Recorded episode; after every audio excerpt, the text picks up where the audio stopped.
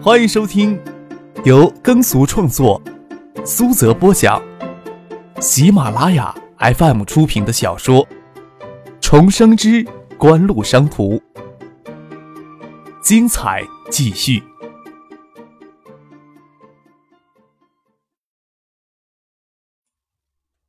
第五百一十五集。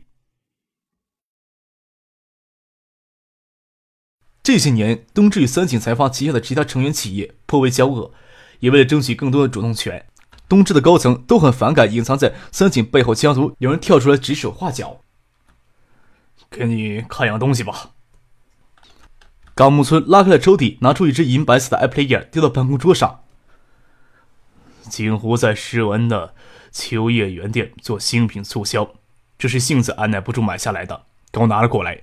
杏子现在还拉着他同学填写那个申请参加他们音乐网站的体验活动呢。我也研究过他们的营销企划，没有想到会有一家不是日本的公司对日本年轻消费者心理能够研究的如此透彻，随时随地享受音乐。DMP 技术能做到这一点，成功性的可能性极高呀。与其日后被迫做出应对，咱们应该有一个更积极的态度。我与佐佐木副社长讨论过这个问题，可以不用理会松下、索尼他们的反应。爱达日本投资有限公司位于宝神厅爱之大厦里。爱之大厦是一座覆盖玻璃幕墙菱形高楼，在太阳光的照射，仿佛一颗硕大的水晶伫立于宝神厅的街头。森山也陪同部长冈木村走进了爱之大厦的大堂。等候电梯时，冈木村不放心地问森山野：“你没有跟他们提到我会来吧？”“没有。”部长，您恰好是经过这里才过来一起拜访的。森山也说道：“这不是咱们一开始就说好的说辞吗？”冈木村笑了笑，电梯乘亮如镜，射射出他矮胖的身材。他对自己体型不太满意，转过身看向别处等候电梯。他担心锦湖会借助他来访来炒作新闻，才有这样的安排。电梯停在十二楼。爱达日本子公司前台颇有日式的风格。森山野向前台通报来意，正打算陪同冈木村走进去，瞥眼看见办公室里正有人扛着摄像机，似乎在采访。在事情没有进展之后，让媒体知道东芝视听电子产品的负责人冈木村造访锦湖在日本子公司，会有难以预测的影响。森山野果断挡在部长冈木村的前面，准备返回，稍后由他单独过来完成这次接触。还没有等他们走出门厅，从外面闪进来两个人，差点碰到一起。哎，这不是港木村部长吗？两人中年纪稍长的男子诧异的说道：“我呀，是东京星报社的永伟呀。港木部长刚刚拜访过这家中国的公司吗？不知道港木村部长对这家中国公司推出 AppleAir 有何感官呢？”虽说有些诧异，但是提问的语气又完全是采访的模样。冈木村的笑容僵在脸上，进退不得。森山野也措手不及，他没有想到会有媒体记者这时候从外面撞进来。森山野对于东京新报社的永伟有些印象，想拉他走到一旁，请求他将冈木村部长到访的事情给遗忘掉。还没有等他有行动，陈俊辉从里面走出来，热切的用日语招呼森山野，说道。森山君怎么还在这里啊？看到了冈木村，脸上的神色又转为诧异。这位是冈木部长啊，冈木部长亲自过来了。森山野、冈木村给陈俊辉热切的请进了会客室里，自然也顾不上永伟了。张克站在萧敬成的办公室里，注视着门厅发生的一切。看到冈木村、森山野给陈俊辉热情拉进会客室里，笑着对萧敬辉说：“看吧。”多花些功夫呀，总是合适的。可要确定东芝的港务村会来访吗？萧敬成疑惑的问张克。多做些准备，总不是坏事儿。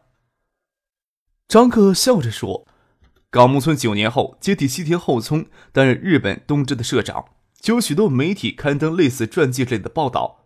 港木村是常常能给客户惊讶的人物，也是极为重视对客户的拜访。”张克虽然不能肯定东芝视听部的部长冈木村会亲自登门造访，哪怕有十分之一的机会，也值得这么准备一番。有时候还是需要动一些手段的。科少，肖总。陈庆辉敲门探头过来：“你去吧，港木村的到访，咱们应该给予重视的。”张克拍了拍萧运成的肩膀，请他过去跟港木村接触。东京新报在当天下午发行的报纸《消费生活》版面上就刊载了东芝港木村与锦湖子公司暗中接触的消息。东京新报在东京世家影响不算太大的报社，但是他们刊载这条消息也引起公众与相关人士的关注。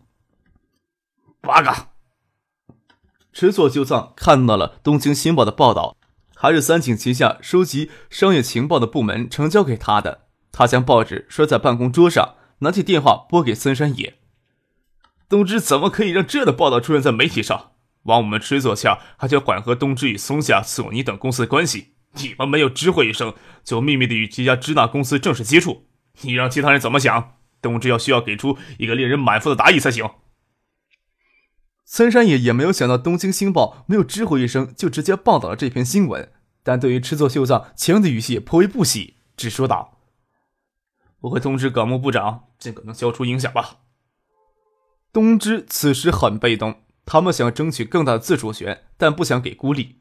三山也挂断池佐秀藏的报告，去港木村的办公室，看到港木村也在看那篇报道，眉头深锁着。看到三山也进来，疑惑的问道：“这篇报道是不是他们故意安排的呀？”虽说景湖有捆绑东芝给埃普利尔做助脚的动机。但是他们不可能想到，一旦消息泄露出来，那东芝就不得不暂时停止跟他们接触了。那对他们有什么好处呢？森山也分析道：“难道他们真想凭借一己之力，就想彻底攻陷日本的市场吗？你先与日本媒体联系，拿个理由先阻止其他媒体转载这条消息。布里要向这些媒体公开一个立场，近期并无与爱达集团接触合作的意向。”港木村也因为给这种事情纠缠上，也会有些烦躁。三山也离开港木村的办公室，就紧张的联系起东京的主要媒体。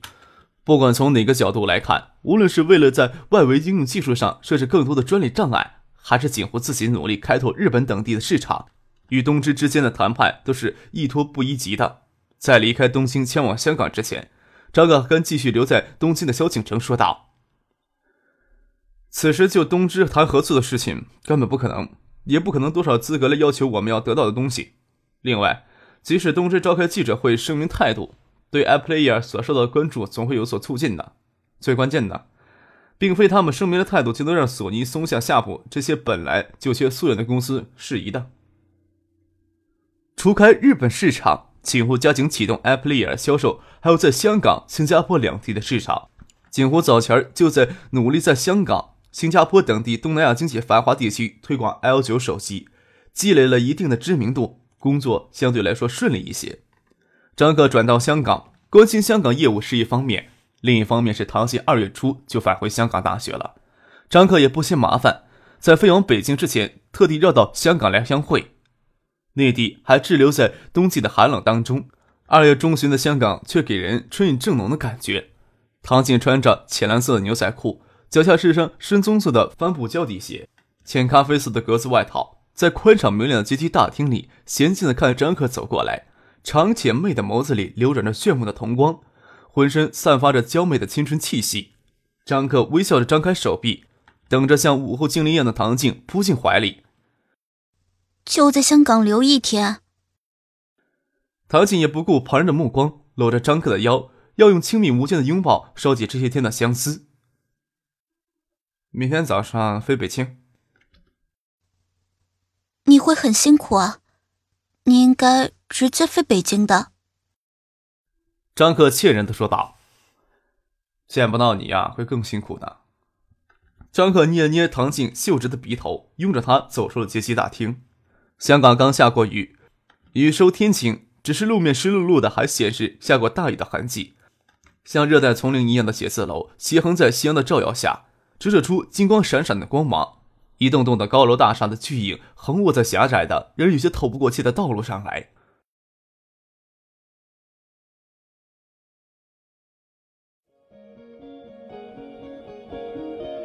您正在收听的是由喜马拉雅 FM 出品的《重生之官路商途》。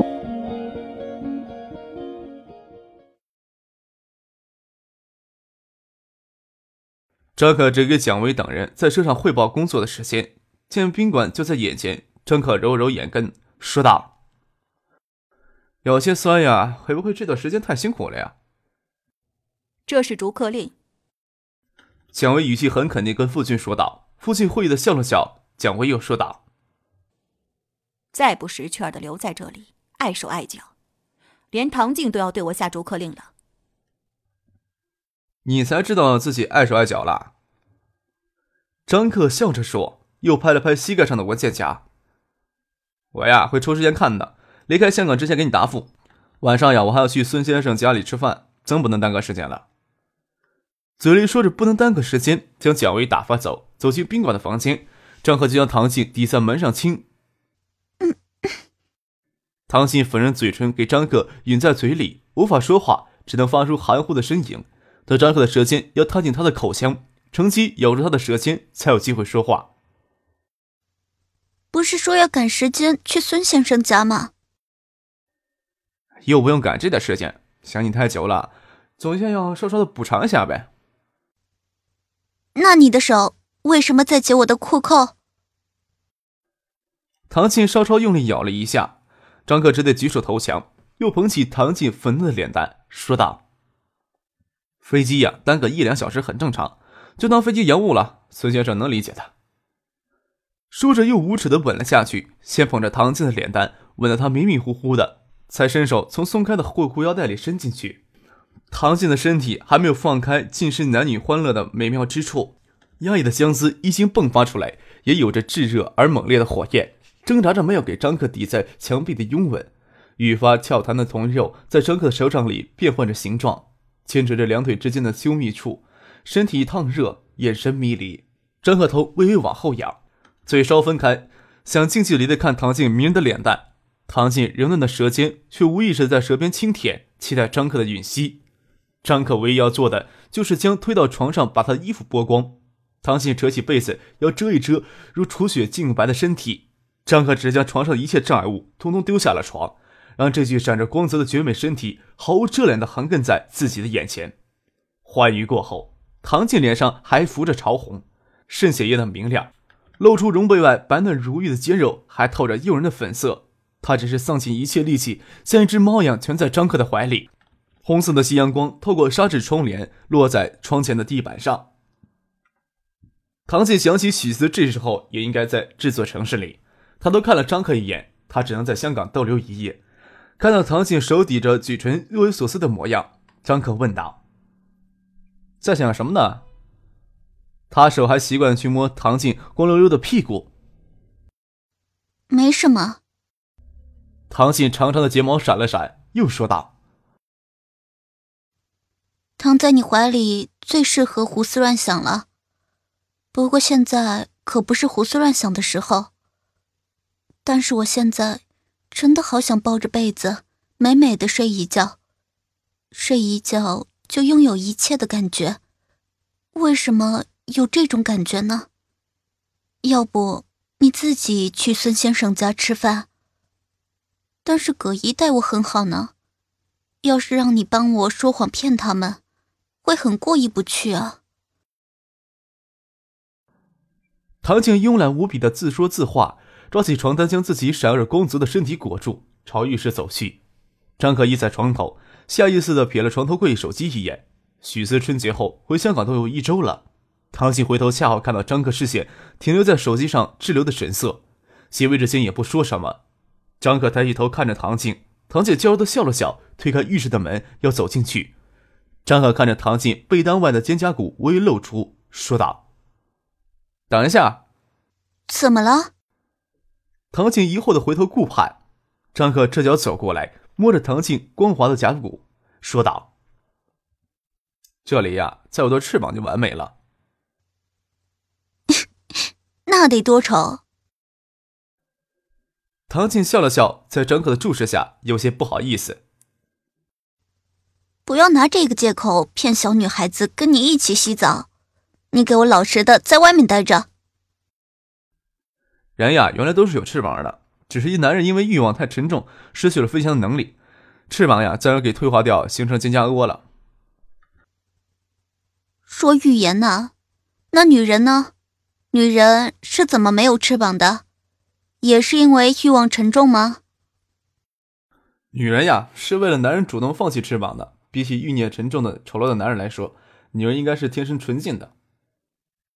张可将唐简轻轻搂住，轻声的说道：“或许是说上帝赐给男人唯一值得珍惜的礼物了。换做孙启蒙在这里，一定会拍着额头感慨。但愿上帝给你的礼物不要太多。”此时的唐静只是笑了笑，主动在张克的嘴唇轻嘬了一下，拍了拍张克的脸颊，说道：“不要让葛姨、孙先生他们等久了，我们一起洗吧。”孙尚义昨天还在海州，今天特意回香港请张克、唐静到家里用餐，是因为孙尚义将他家原建浅水湾的房子从江野地产名下给买了过来。浅水湾那好几栋别墅原先都是葛家的资产，葛老先生去世以后。葛家第二代争权夺利，使庞大的葛氏集团崩解。作为主要的受益人，葛明信将孙尚义夫妇租住他们原先租住房子，直到今天才拿了回来。浅水湾的豪宅大多依山而建，开车在盘山道上行驶，颇是缓和。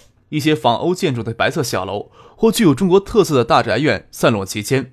张克很喜欢看这一带的风景，打开了车窗，与唐静吹着风，看着车窗外。张克他们刚过弯道时。听见车后传来引擎的轰鸣声，一辆红色的法拉利从边上超了过去。张可透过车窗，只来得及瞥了葛应军一眼，但也将葛应军诧异的脸看在眼里。葛应军身边还坐着一个人，只是他们车速太快，没来得及看清楚那人的模样。接下来只看见法拉利在一个拐弯处，仿佛失控一样朝背后带撞了过去，没有及时的拐弯。唐庆下意识的尖叫起来。不敢看车祸悲剧发生在眼前，法拉利在下一瞬间却跟猛然的拉回来一样的拐了过来，车尾一摆过来，左后轮贴着波形带擦出一又新的火星，一声尖锐的惨叫声撕心裂肺的传来。张克下意识觉得不妙啊，有道矮坡看不到车头的情形，只看到车尾悠悠的窜了过来，就看着一个穿着裙子的身体，给强大的冲击力抛向空中，大约有六七米的高度，又重重的落了下来。你留在车里，拨打急救电话。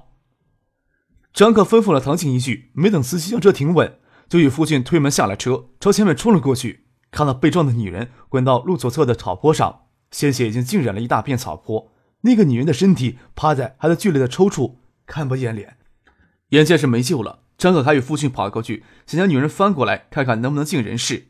法拉利在前面差不多十五六米的地方才刹住了车。葛英军与另外一个青年从车里下来，朝这边走了过来。